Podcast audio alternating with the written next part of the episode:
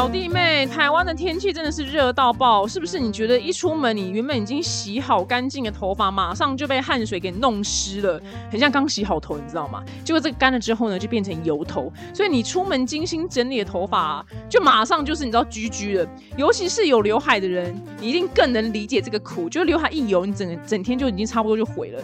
然后明明就已经天天洗头了，可是呢，有时候头皮味就很快就出来。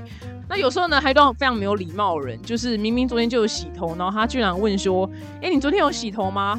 也太没有礼貌了吧！表弟妹们，如果你有这样子困扰的话呢，别错过这一瓶就是解油秘方。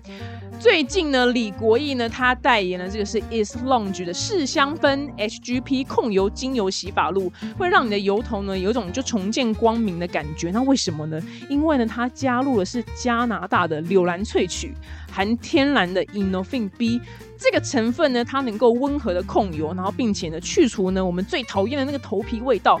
所以呢，你是中东油头，或是很多产后妈妈有那种落发的那个困扰啊，这一瓶呢。还有日本的专利油非常厉害，是 HGP 和秘鲁人参，它可以让毛囊健康活化，强韧发根，真的是头皮的救星哎，对头皮非常的友善。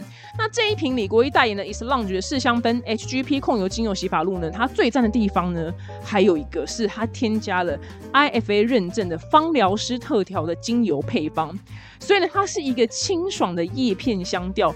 我在洗头的时候，我觉得我很像在做高级的 SPA，我整个头皮呢都有一种被舒缓放松的感觉。那你在洗头时候呢，你就只要用指腹就轻轻按摩你的头皮，然后让泡沫呢停留三到五分钟，你就可以完全享受天然精油的那个香气，让你的头皮舒压，然后滋养你的发根，告别你头皮上的那个恶心的味道，让你呢爱上你自己头发的味道。表弟妹们，如果你想要摆脱就是这个很烦的油头啊，然后解放你的发根，让它轻盈的话呢，赶快手刀体验这一瓶 Is Lounge 的试香氛 HGP 控油精油洗发露。那详情请见下方的资讯栏哦。女生都会就是要做面子给他，所以你还是会拿出钱叫他去结账。比如说，我们假设吃小火锅吃掉了三百多块，那我拿出一千请他去结账。我告诉你，家剩下六百多不会回来哦。他也没有还你，他没有还我，干的渣到爆。而且你知道吗？他隔天会告诉我什么？就说啊，我在我口袋发现六百多块，我在想一定是贴心的你帮我放进来的。哎，好神经病。今天呢，非常开心邀请到这一位呢，我真的是很喜欢他的书，因为通常呢书就是要在采访前要把它看完的话，其实对我来讲时间压力很大。可是我居然在这么短时间之内把你的书看完了，表示我真心推荐这本书。让我们欢迎这位畅销作家黄大米。大家好，大家好，来新书可以强悍，也可以示弱。为什么名字这么冗长？啊，这个已经是我书当中有史以来最短的。你知道我以前是长到那个主持人念完之后，都还会觉得刚刚自己念了什么，对，断气。对，自己前面断气了。这本书跟在讲什么呢？跟大家简单叙述一下。第一个就是说我本身就是一个很强悍的女生。那我的强悍呢，并不是说我天生下来就是这么强悍的。其实你知道，强悍是因为你经历过很多事情，然后你解决了很多事情之后产生出来的能力。可是我觉得，在这个社会上面，对于女生能干跟强悍，它是污名化的。他会觉得你不应该。而且我会觉得说，哦，你将会造成别人的压力。可是我觉得这样是不公平的，不对的。因为为什么男生的强悍跟男生的果断就会被认为被欣赏是魄力，但是女生的强悍居然是要变得这么遮遮掩掩？所以。我写这个是要告诉所有的女孩子，就是说，你不要一天到晚觉得你今天想要在职场上面有所成就，你还要成为一个温柔的主管，你知道吗？温柔就很像是百货公司的来店里，有也好，没有也没差。但是你在职场上面，或是你在人生上。要有成就，其实你应该是要培养你自己强悍果断的能力。那至于示弱，示弱是代表说，当你如果今天像我这样子，我在职场上面已经骁勇善战了这么多年，我的示弱其实反而是很难的，你知道吗？我曾经有观察到我自己，其实我讲出对不起三个字，我心会痛。这么夸张？对，因为我这么夸张，对我心会痛。因为你知道为什么？因为我过去在媒体圈，我讲对不起的时候，不仅代表是我个人，公司是代表我公司，而且这代表我这条新闻，或是我底下记者的新闻是出错的。所以你知道，讲出对不起这三个字是很严重的。那可是问题是，当我已经回到了。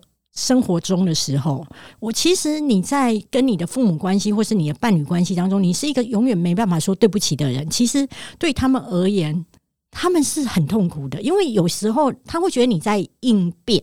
然后他会觉得你很难沟通，所以我为了让我自己，因为我等于是看了很多心理类的书之后，我发现其实你很难讲出对不起的时候，是代表你已经不习惯这件事情，它没有存在你的意识当中，甚至你会抗拒这件事情。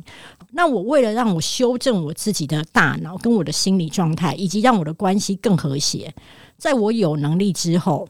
以及察觉到我有病之后，我就去养了一只猫，取名叫对不起。然后我每天叫那一只猫，就叫对不起来，对不起，对不起，对不起。哎，我发现语言的力量都超强的。我现在我告诉你，我每天讲对不起，我心都不会痛。而且只要不小心跟路人 A 到什么之类的，路人稍微蹭过来，我就立刻说对不起，对不起，对不起，是我的错。我觉得透过练习，透过这只猫练习，对你只要刻意练习的时候啊，其实你的示弱是让你的人生能够更圆满，甚至大家知道你很能干，你还能够在态度好，那就是大加分。而且示弱人好像生命的运会比较好。对啊，对啊，就是譬如说，呃，因为他跟撒娇有点关联，有一点，对他有一点点关联。对对，如果都不撒娇的人的话，他可能生命的那个运会不是很。我跟你讲，我妈就是，就是说，因为我妈就是死不说对不起人，打死抵死不承认别人的错。我跟你讲，她的命真的没有很好，应该是说，她就很想要靠自己解决一切。应该应该是说，我觉得他们的大脑生根是觉得他觉得说对不起很丢脸，或者是怎么样，所以对他，所以他无论如何就是都不讲。然后我跟你讲，这真的是攸关到，譬如说我因为我掏了一百多万买了一台 Lexus 送我爸，我不是在臭屁，但是哈，我跟你讲，你今天有时候我妈就是要买一个东西的时候，我你就想到他那个个性，我掏了出钱，但是就会有一股。北宋，对我想，真的就是这样，你知道吗？就是送你送的不太甘愿，对，然后只是会觉得说，好像不送他又交代不过去，对。但是我我送我爸车子，我完全就是心甘情愿，对，那个卡直接这样过去呀，对。所以我就说，懂得示弱人，其实在命格上会比较顺利，对。所以我会觉得是说，这两个能力你都要有，嗯，对。然后你不要觉得哪一个能力你是要先自费武功自攻起来的。所以这个大概是我写这本书当中其中一个就是主要的概念。对，所以这个概念很重要啊，因为我们女生哪个人不想好命啊？其实我们人终究都想要好命，尤其是我们女人，你知道？拜托，其实我告诉你，可以靠爸靠别人，其实我觉得是蛮爽的。但是没得靠的时候，你只好自己靠自己。对，没错。但是你刚刚讲的这，我很有感触，因为就是因为我看我妈这样，我就从此以后。很能示弱，跟很能说对不起。但我这样讲好像很渣，但我的对不起很尝试。我有时候是真心，但我有时候是无感的。我我现在也是，对我只是给对方他想要。对对对对，但是我绝对不告诉你们。还有我用，对我讲对不起是为了要结束这一回合。对对对，就对，因为我觉得对不起对他讲是免费的，他就跟荧光棒一样，是可以乱丢。没错，就送你好不好？送你上山，然后我们结束这一回合，然后你不要在那边给我纠结了，好不好？对，所以这个对我来讲。是解决事情。哎，我觉得这是已经来到新的境界了。你你懂吗？但是我们都是因为经历过一些什么，才有办法来到这境界。就是你跟他那边鲁小，跟他这边讲道理，已经无济于事了。对，就是让他酸民经历很有感，对不对？对，我觉得其实很多事情，你只要让情绪过去，很多事情就会缓和。我觉得我处理酸民，哎，你应该也是啊。你不觉得酸民真的是一天到晚永远是不会消失的吗？当然不会啊，就是。世界上最不会灭种的，就是酸民、跟蟑螂、跟蚂蚁，还有蚊子。然后结果我在报国际新闻，你知道最近是是是蜜蜂数量下降很快啊，蝴蝶啊，然后但这都很重要，因为他们没有授粉，我们会没有食物可以吃。是是是。但结果我想说，怎么都是一些不重要的，然后活很就活很好，那么蚊子、蟑螂什么，啊，就还现在多个酸民。对对，其实我自己第一个这件事情，我要先感谢我自己啦，就是我个性很好强，那么往往酸民只要一攻击我，我就是会有一种。力争上游，我就要活得更好给你看。那所以，我后来我本来在职场上面其实过得顺风顺水的时候，我从来没有想过说我要开什么粉丝团，一直对，然后什么要一直写，我自己有病吗？我好好的就是工作赚钱，每个月有入账就好。我这边浪费时间，那边跟你写粉丝团到底是怎么样？这几年的自媒体的经营其实是蓬勃的哦。但是我那时候开始经营的时候，大概是在五年前吧。那时候大家会觉得。经营粉丝团的人，大部分就是日子过不好的人，或者是在职场上面过得不如意，然后你才会再转一个出口，然后没有想到看到了天堂。那我当时在职场上面其实很顺，那但是就是写了一篇文章爆红之后，引来很多人都来跟我说：“哎，你造假，这篇文章一定是造假。什么叫做不到三十岁？就是你说你的记者月薪有万，对，就是狂骂我，然后就是说：哎，你不要脸啊！就是你不要以为我不知道你是谁，你知道讲的超难听，然后去我的公司的网页上面留。”留言说你们真的很可耻，怎么会有这样的主管？真是把我给气炸了。然后老娘我就想说，好，我就要写七篇。为什么写七篇呢？因为我是一个挺同的人，我会觉得说，同志在那个时候其实是蛮辛苦的。那我就写红橙黄绿蓝靛紫，当我的故事的主角。然后我就写完这七篇之后，我就要继续好好上班了。我我只是想要证明，我没有这些数字，我的文章还是可以受欢迎。就没有想到说，哎，还是受欢迎。然后居然就有网站开始来找我说要写专栏，要给我钱。然后。给我的钱大概一篇一千五，然后等于一个月四篇加薪六千，你知道吗？身为一个上班族，就是很卑微的觉得加薪六千很棒，开心对，超棒的啊！而且你又不用跟同事竞争，你知道加薪六千往往是你要再爬一个位置，然后别人还会杜烂你抢了他的位置。可是突然写稿就可以加薪六千，又不会让别人不爽，我真的觉得太棒了。所以我是因为这样而继续写。可是你说要修炼到我现在，我现在面对酸民或是粉丝讯息，还告告诉我说哪一个网红又骂我了？你会有网红骂你哦？哦，有哎，我跟你讲，我们两个同路同命。我跟你讲，那一个网红他只要每隔一阵子，他就会来就是攻击我，然后我真的搞不清楚粉丝是。呃，爱我还是他派来的 spy，就是可能会在那个我的留言区写说：“哎，你看一下，他说你什么？”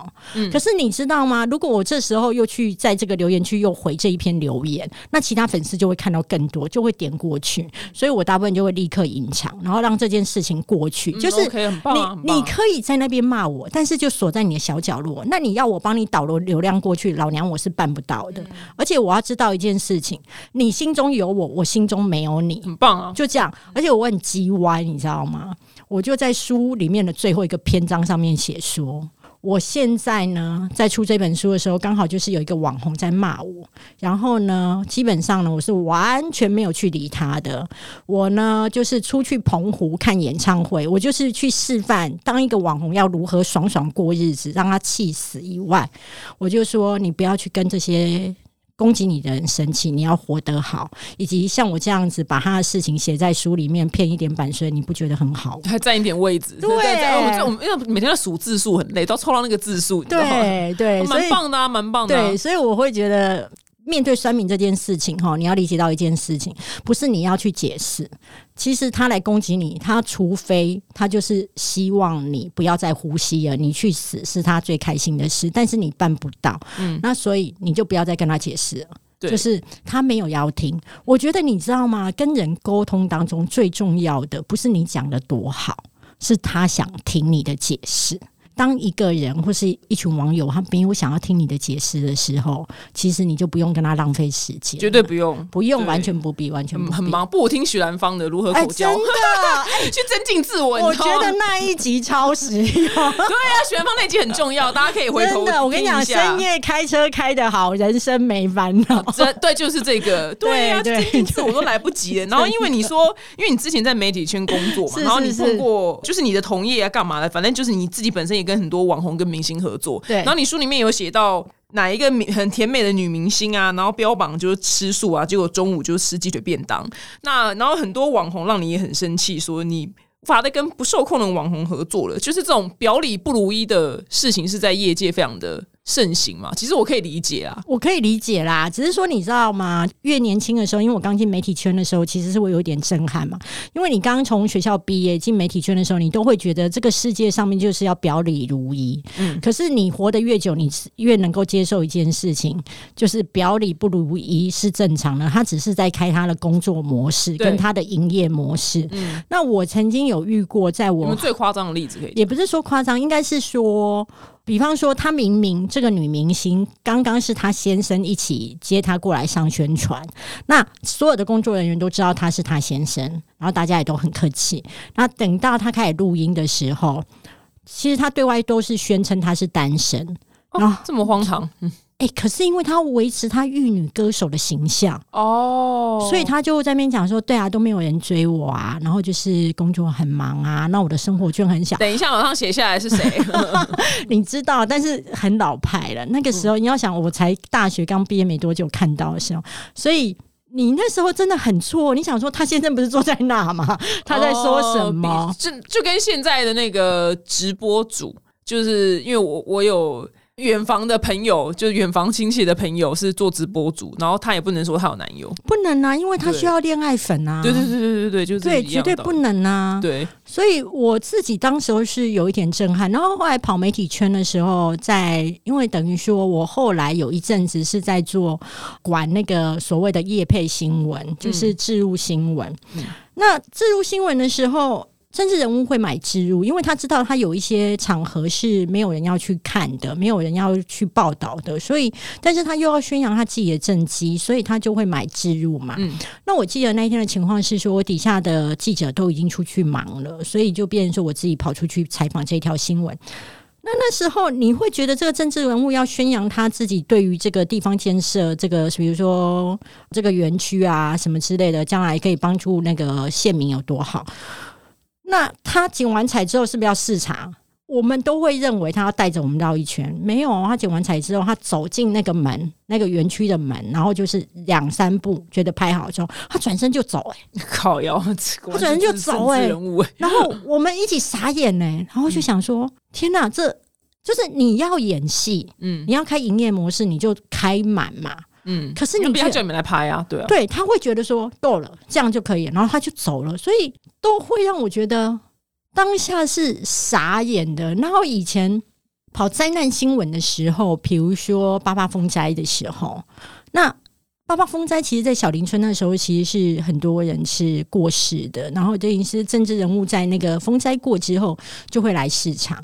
可是你知道吗？他们来视察的时候，其实第一，灾民原本好好的躺在那休息嘛，可是，在他们来视察的时候，那个庙方或什么就要开始移动位置，移出一个动线，可以让政治人物待会来视察。再来就是政治人物来视察的时候，其实现场会更慌乱，因为媒体也要拍，然后大家都涌上的时候，其实会不小心踩到灾民。啊，对，真的，真的，真的。然后之后你会发现，他视察没有多久，他也不是说一直在那边访视，他只是在镜头前面去演出他在聆听，还有就是在关心。可是他很快又上了他的黑囚车跟旅行箱走。那我记得我当时候在跑这种新闻的时候，其实我都看着他们走了之后，我内心都有一些茫然，就是会觉得说。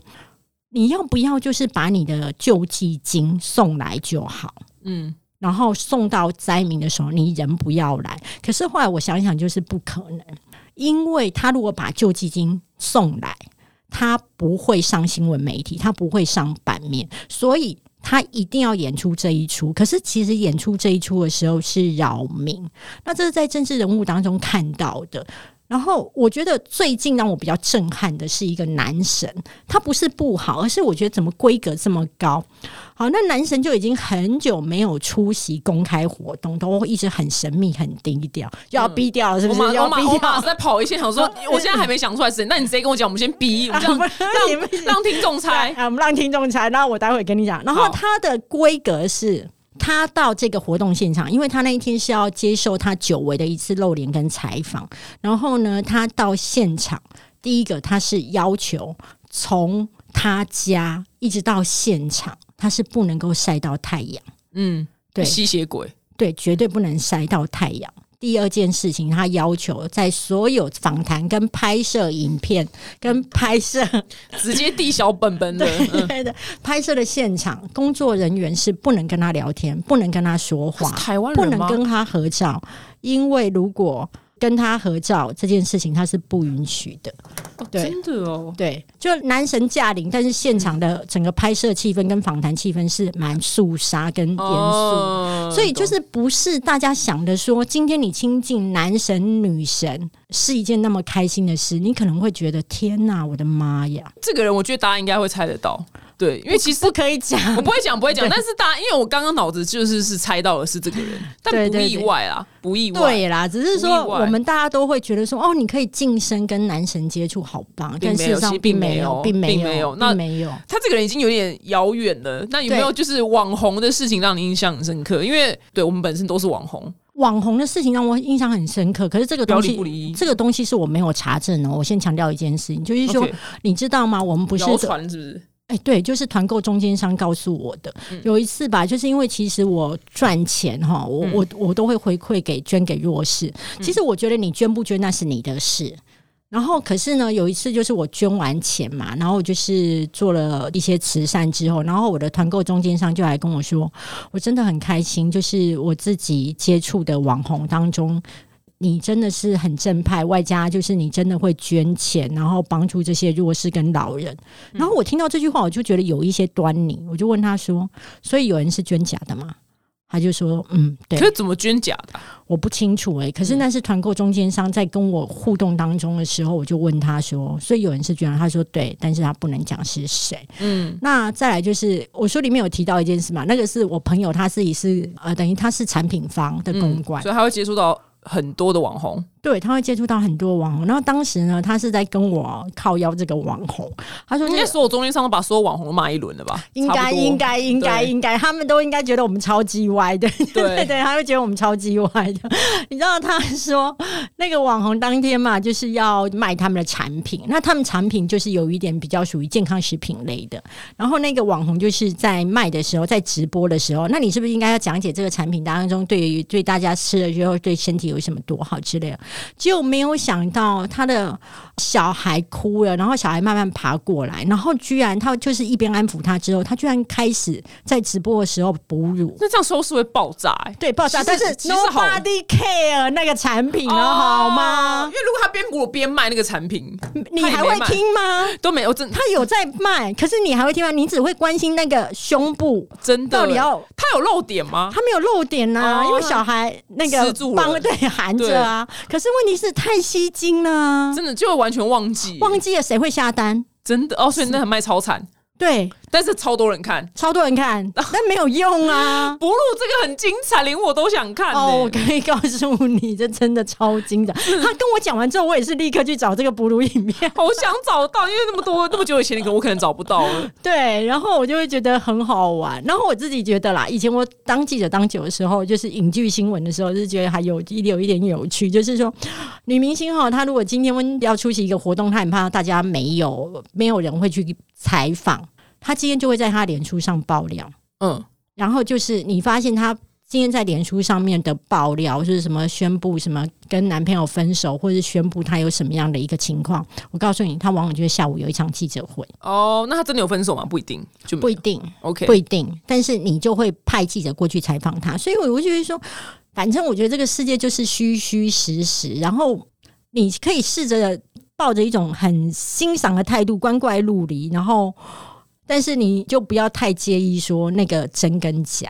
我觉得，对，我觉得大家如果在看我们网红写东西的时候，或是喜不喜欢一个网红的时候，因为我在业界也看很多了，所以就是希望大家也要有一双明亮的眼睛去判定这个网红有没有值得你喜欢的地方。因为其实如果仔细看的话，会有一些端倪看得出来这个人前后不一或者表里不一，但是会有难度啦。会会有难度，因为破要看他破绽多不多，没有。我觉得如果你看到破绽之后，其实你去指责他也，我觉得也没有必要。是没有必要而。是你就决定你要不要离开他，而且你要离开他的时候，你真的不用告诉他说我要离开你就，不用啊，就退追踪你就退追踪。就这样子。你到底要去告诉他说我对你很失望，然后我要走了？那你到底是在演哪出？对不用讲，不用对讲，，其实你留这个言，第一个是你膨胀了你自己，你觉得你很重要；第二件事情是。你觉得你其实你想要看他挽留你，嗯。所以我觉得这一出你两个期待都是错误的啊。对，但是我是很担心，譬如说这个人的人品，我已经大概知道了。嗯那我也很担心说他写出来的产品可能其实没那么好，但是就让他的粉丝而去买而浪费钱。其实我的出发点是这样，但是我不管他们退不退追踪啊，只是我说希望大家可以，妈的每一个网红嘛，说自己什么真心试用啊，每一段、如果有一个网红讲说我真心没有试用，我觉得其实还蛮屌的。对会会蛮屌的，好蛮屌的蛮屌的我就是在业界久，我会知道谁是真的有用，谁是对啦，我就是爱钱，对对对，所以我会希望的是消费者能去明辨这样的是非，因为大家赚钱难嘛，所以是不希望他们浪费钱。我的我的出发点是这样，可是你知道吗？很多时候就是我们的出发点会觉得不想要受伤，可是有时候真的不能多说。你知道，像我讲，我从头到尾没对，就不能讲啊。你知道，像我自己曾经有过那种。有人来告诉我说，某个男作家他自己会在那个签书会上面的时候，就是因为等于说女的读者都会很喜欢这个男作家嘛，然后那个男作家就会就是私底下约女读者，嗯。然后其实男作家那时候已经结婚了，已经是已婚了，哦，但是他没有公布他没有没有没有，但是他后来就不要扛了，就后来就也消失在文坛了，对。哦，真的，我我从来不知道这件事情。对，后来也消失在文坛。只是说，当时当有读者来讯息我，告诉我说他的情况的时候，其实我第一时间不是去跟这个男作者讲嘛，我就是跟出版社讲说，他这个行为你们肯定要可是为什么他的那个人要传讯息给你啊？因为他知道我很讨厌这个男作家，哦，你有在公开场合讲过有有有有，我很哦你也是讨厌，？OK，对，谁啊？跟可是你公开场合都讲过了，那我差？哎、没有，我公开讲，但是我觉得他因为都已经消失，他后来其实有点惨，其实有点不忍心，所以我觉得我还是不要再。他帮你写出来，我不知道是谁吧？他那时候有出过，他那本书是卖的，嗯，OK，对啊，所以我我自己会觉得，就是说，真的很难呐、真的你很难说要粉丝或读者就是。避开这些危险，但是你、哦我懂你你只能够尽力啦，你只能够尽力，不要让它就是再蔓延开来这样子。懂。你书中有一个非常有趣的篇章，是你讲到你曾经一段恋情，然后哦，对你去念书的时候。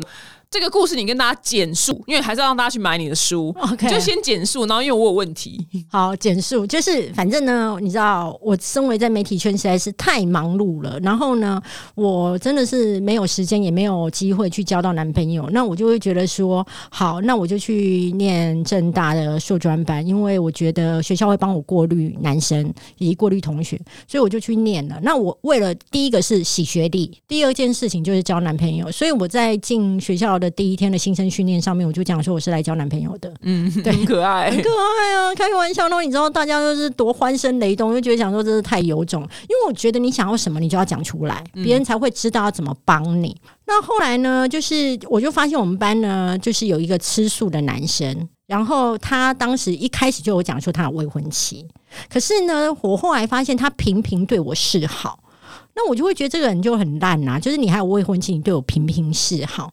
可是呢，后来有一天他在跟我表白的时候，就跟我说。当时，因为他已经纠缠很久了，追很久了。其实我后来从本来瞧不起他，到有心动，这是我承认的。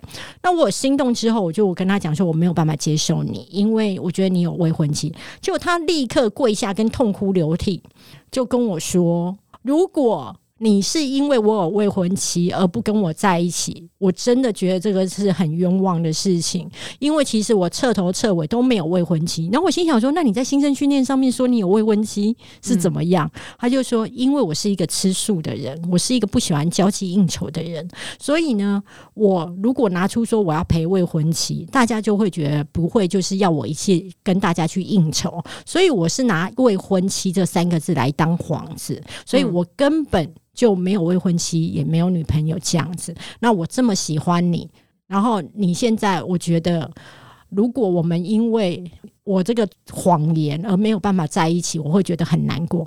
我跟你讲，你现在听都会觉得智商只要有超过有二的人都会觉得他在说谎。对，不用二十是二，对，二就好了。对，可是你知道，当你心动的时候，你的智商是零。对，对，而且你会因为你的贪图，你想跟这个人在一起，所以我当时就是这样的心情，所以我就跟他在一起。可是你跟他在一起之后，就觉得很多事情不对，你知道吗？为什么？我打电话给你的时候，你是不会接，然后你每次回我电话，你都是要在外面，然后他还会营造现场音哦，他会说啊，老板一碗红豆什么之类，然后就跟你说，我告诉你啦，我最喜欢吃红豆冰啦，你要记起来哦，以后要买红豆冰给我吃哦。你真的觉得说哪来那么多？你打给我的时候都是要在外面，但是我觉得女生哦，在抓奸、在柯南的能力上面，真的是一个天分。有一天晚上，我又是深夜打电话给他，他又没有接，但是他回传了很长的一段话，写说啊，我我觉得就是真的很开心能够认识你，然后我觉得跟你之间真的是情投意合，写了很长。我立刻，我跟你讲，我超带种，我立刻回传简讯给他说，你现在身边躺了谁？嗯嗯，很棒哎，很棒。对呀，你没有办法接我电话，你可以回这么长的简讯，那你一定很不方便呐。嗯，那这么深的夜里，你的不方便一定是你身边躺着别人呐。我告诉你，他就没有再回我了。但是我们之后就摊牌，我就问他，他就跟我承认说他有未婚妻，然后他说他会去处理。可是他去处理的过程当中，因为很难处理掉。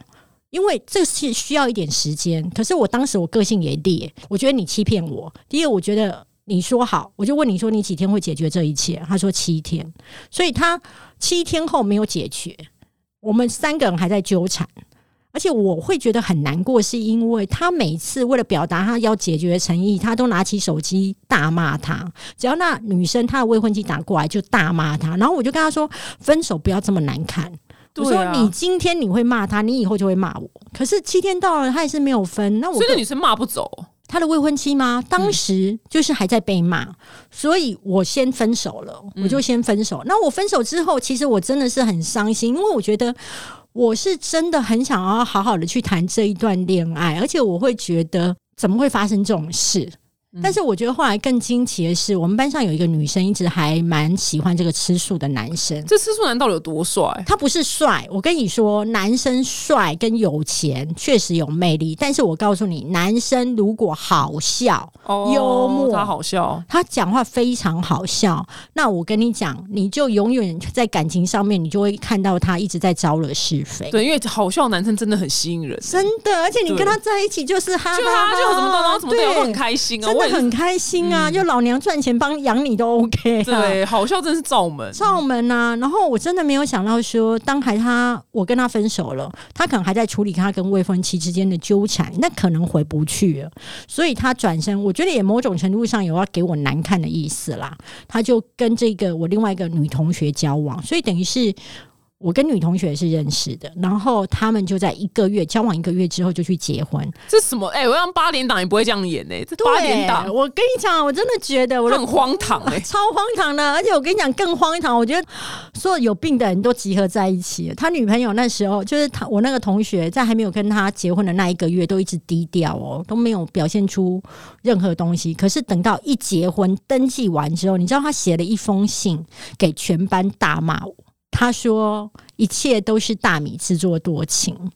我老公他是一个怎么样的人，我都看在眼里。这一个月来，我们虽然交往不长，但是他对我爸爸的爱，还有为我替我尽孝，我全部都看在眼里。”大米说什么？我老公去送花送水果，这个只是南部人的热情，他都自作多情，自己误会了。然后我老公有多委屈，我都看在心中。我真的希望他不要大米不要再这样来欺负我老公了，什么？你知道他写了多长？然后我这女生智商是负的，真的，我真的是太了不起。然后你知道我当时真的是我在新闻部上班，我收到那封信打开的时候，你知道吗？还一堆记者在排队等我审稿，嗯，要审新闻，然后待会晚上晚间新闻要播。可是你知道，你看到一封他西西给全班骂你的信，你知道那一种。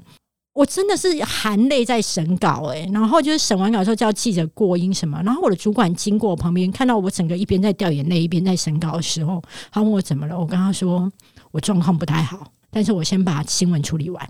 那我处理完之后，我大概跟我主管讲一下之后，但是我就立刻啦，我回信只回了几句话，因为他写给全班嘛，嗯，我就回信也给全班，我就写说你老公最爱你，我祝你们百年好合，谢谢。我觉得回的很好哎。对对，就回的很好。对，因为我知道我多说什么只会让事情起纠纷。那你既然强调他很爱你，那那他就他就最爱你，他最爱你，他最爱你，他最爱你。但是我要强调，私素兰真的超屌的一件事情，你知道吗？就是说，反正总之他们后来就去结婚了，然后三年后也是离婚。离婚对对对，大家要看更细节，可以买这本书，可以对，强悍很好，也可以故事很好看可。以强悍也可以说，但是我觉得最屌，我觉得我也很屌，就是他本来为了要表现说他真的会跟未婚妻结束，然后要跟我在一起，所以呢，他就约了端午节的休假，他就跟我说我带你回去见父母。可是没有想到是说，我发现说他整个纠缠的太严重，根本不可能的时候，我就没有要跟他回去见他爸妈。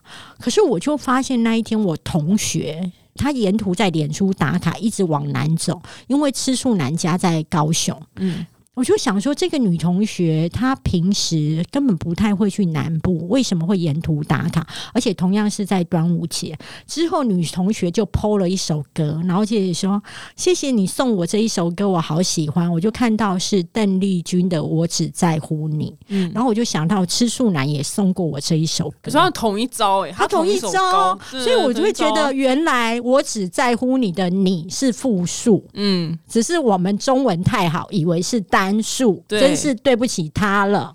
真的，所以你知道吗？就等于说我没有陪他去见父母，他就立刻找了女同学代班下去见父母。那我也叽歪，嗯嗯，你懂吗？我那时候我们是 MSN。我为了叽歪跟呛虾，我就把昵称写改成“端午见父母，狸猫换太子”，然后就登入跟登出，你知道吗？嗯我那个女同学应该是看了也气炸了，所以我觉得她那时候应该是忍很久，等到真的结婚之后就骂你骂一顿一顿啊。好精彩的故事哦！这男的很厉害，这男的短时间之内，他该出来呃教两两两三个月之内换了三个三个，对啊，他应该要出来教男生如何把妹。哦，真的对对啊，哎他是他唯一的才华、哎、哎他把妹很厉害啊，真的不得了。对啊，。他的唯一才华就是这个、哎、哎、可是我要说一件事，今天也真的很巧，就是有粉丝讯息我说，大米你讲的那个吃素男，他是不是在某某地方工作？这这样也可以知道哎、可以哦，吃素这么无聊的小事就是这些。然后他就跟我说，大米，我认识他的未婚妻，哦。你说现在的未婚妻吗？就是之前的未婚，哦他们是已经后来他跟我同学结婚也离婚了，真的蛮开心的。嗯就是对啊，我想说他离婚的事情，哦他是他未婚妻，然后呢，他未婚妻后来过得好吗？他未婚妻那一件事情，其实是造成他很大的情伤嘛。然后他说，吃素男当时候要跟这个未婚妻就是求婚的时候，是在别人的婚宴上面，嗯然后去求婚。然后我想说，对啊，你看他就是一个很会追女生。嗯，铺张铺铺张，然后就是让那个爱情就然后你要想在别人的婚礼上面替自己求婚呢、嗯，这简直是一定又是轰动，所以他就跟我说，未婚妻其实是人是一个很好的人，然后这一件事情也伤害他很重，后来他就离开。台北所有朋友的生活圈了，然后不再跟任何人联络。有这么严重？哎、我觉得是蛮严重的。没有，可是他朋友有什么好不联络？朋友是朋友啊，朋友是我不清楚哎、嗯我觉得其实因为当时他们是真的要去结婚的，OK。我我看他应该高兴，好险没结，好不好？真的，真的，而且我真的超超讶异的，你知道吗？我当时候他跟我讲说他没有女朋友，然后后来有未婚妻，然后居然还同居的时候，我真的吓歪了。去死、欸！他我真的吓歪了，然后我我就问他说：“请问一下，我忘记我为什么问他，我说。”请问一下，那个你们的住宿费什么之类是怎么谈？你们的经济状况到？因为其实经济状况可以看出他们之间的亲密度。嗯，他居然跟我说，那个女生对他很好，所以他们的房租啊什么的都是那女生付的。干妈的！然后我跟你讲，我那时候超震惊，我心想说万万不可。而且我跟你讲，我内心的警铃还有想过一次，就是我那时候发现他有未婚妻的时候，我其实那一天晚上很想要就是大摊牌，他就跟我说。我们可以先出去吃饭吗？你没有必要这个时候来摊牌，我们出去吃饭。我跟他出去吃饭的时候，我们那时候真的交往应该是不到十天哦。嗯他居然跟我说：“你拿出一些钱来。”我说：“什么？”他说：“我也拿出一些钱。”我说：“所以干嘛呢？”他说：“我们开一个账户。”我说：“所以呢？”嗯，他说：“我们成立一个爱情账户。”然后，然后他说：“以后我们出去玩，我们就可以不分你我，直接从爱情账户里面来支出。”你知道我当下，你知道吗？我真的演戏演不下去，我就叹气，我就在路边叹气说：“我真的是劲啊劲劲的没劲劲，你懂吗？真的耶！如果你拿一万，他只拿一千呢？对，而且。而且我觉得，然后他就居然就立刻跟我说：“你后悔了吗？你现在是后悔吗？”我就说：“不要说了。”干嘛软饭男真不行？我说真的，我们先出去吃饭。而且我跟你讲，他很屌哦，你知道，他后来我们跟我一起出去吃饭的时候，他常常没带钱，然后他没带钱的，干，真的是傲波哎，这么傲波？没有没有，我觉得更屌在后面，更屌在后面，就是说他没带钱就算了，而是你知道为了面子嘛，女生都会就是要做面子给他，所以你还是会拿出钱叫他去结账。比如说我们假设吃小火锅吃掉了三百多块，那我拿出一千请他去结账，我告诉人家剩下。六百多不会回来哦，他也没有还你，他没有还我，干那渣到爆！而且你知道吗？他隔天会告诉我什么？就说啊，我在我口袋发现六百多块，我在想一定是贴心的你帮我放进来的。哎，他有神经病哎！哦，我觉得他很会讲出那种，就是让你会觉得。甜当中又带着莫名其妙，你懂吗？现在回头看那些只有莫名其妙哎，他没有甜的，他是太恶心了，就恶男一个。但是也有贡献呐，就是你看这本书的精彩度也因为这这 啊这本书真的很精彩，因为里面充满了各式各样光怪陆离，对光怪陆离不同篇章的人生故事，不管是小米本人啊，大米本人，然后还有周遭周遭的人，有一个那个嫁去美国的不能破梗，嫁去美国的故事也很好看。而且我觉得一件事情。就是说，有时候钱代表他对你的认真程度。对，然后你知道吗？是你的态度在决定你们的相处模式。第一件事情是说，我原本就是一个非常大方的女生，但是我过去所有的男朋友其实都是他付出比较多，在照顾我上。然后就是等到他，我确定他是真心真意对我之后，我也会回馈。对，可是我后来发现一件事情，随着我收入增加，然后有时候跟朋友出去，如果发现说，哎。对方最近不论男生女生，他的经济状况比较有点状况，那我都会付掉。我要说，你帮助女生朋友付掉，我觉得 OK，但是你不要帮助男生朋友付掉，因为我后来发现一件事，他跟你讲他经济有状况的时候，你帮他付掉，对不对？等他经济好的时候，他已经习惯你会帮他付掉。哦，你说帮男朋友吗？男生朋友而已哦，朋友朋友而已哦，他就会已经习惯你们的相处模式是从本来各付各的，变成你会帮忙付掉，那他就会很习惯你帮忙。那你以为？他就是跟所有的朋友都会呈现这样，没有。后来我发现，他是因为他觉得你人很好，嗯，会付掉，所以他就不会再拿出钱了。所以我在想要劝大家的就是，拿出钱的第一步是很容易的哦，可是要收手止住，而且甚至要别人永远感谢你的付出，这个金钱其实是很难的。哦，OK，对，所以不要轻易开始，除非你真的觉得他很值得，以及他过去对你够好。OK，懂，这个真的是太重要了，太重要啦！一步错，步步错。吃素男有很多小点都很值得被炮超级经典。哎，我要再讲一个，在你们节目讲的，就是我书里面没有写，你知道吗？哎，我后来跟他分手的那一天，嗯，我真的情商太大，我就立刻想要搭车回家，结果没有想到那一天是大日子，买不到票。然后我就在车站，就只好再回我的住宿的地方。我突然觉得肚子好饿。然后我跟他交往的期间，我为了配合他，因为他都一直跟我讲说，你只要去吃肉，你就会有报应，你就会下地狱，你就是会有罪恶。所以我跟他在交往的期间当中的时候，我都在吃素。可是呢，我那一天跟他分手了，然后因为我又觉得很疲惫，然后又买不到车票的时候，我立刻走进超商买肉包，然后就咬了一大口，就觉得吃肉的感觉真好。对呀，谁理他？他是不是他自己的事情啊？对，可是我从来没有想过，有一天我居然会觉得吃肉的感觉真好，得到。因为因为一个月被逼吃素啊。对，而且你知道吗？吃素的辛苦是在于满街都那个荤食店都打开了，结果你唯一走了很远之后，那家素食餐馆今天礼拜天休息。哦天哪，好烦哦！这个男真的超级烂的，烂到爆炸。但是我跟你讲，女生如果为爱哦，真的是会到一种，你看连饮食习惯都改变。而且我后来那个同学是为了跟他结婚嘛。所以他是整个人都吃素了哦。对哦，他开心就好了，没没啥。三年后，三年后离婚之后，我想现在也在吃肉，在吃肉包了。他 应该也去超商吃肉包了。对对，谢谢你，这本书非常的精彩，可以强悍也可以示弱。然后祝排行榜是你说你一定要第一名，对不对？我很希望第一名，求大家注印这一本善书。对，就是他说第二名以下他都不要，他只要第一名。如果万一不幸第二名怎么办？没有关系，排行榜第一天有站上去就好，第二天跌下来 OK。曾经就是勇。我跟你讲，你就第一天那个卡图，然后用一辈子。对。就这样就好了，曾经就好。就当一当一届立委，永远的立委；当一次总统，永生的总统。好哦，今天非常谢谢大米来我们节目，谢谢希望你表姐可以大卖哦，下次见，拜拜拜拜。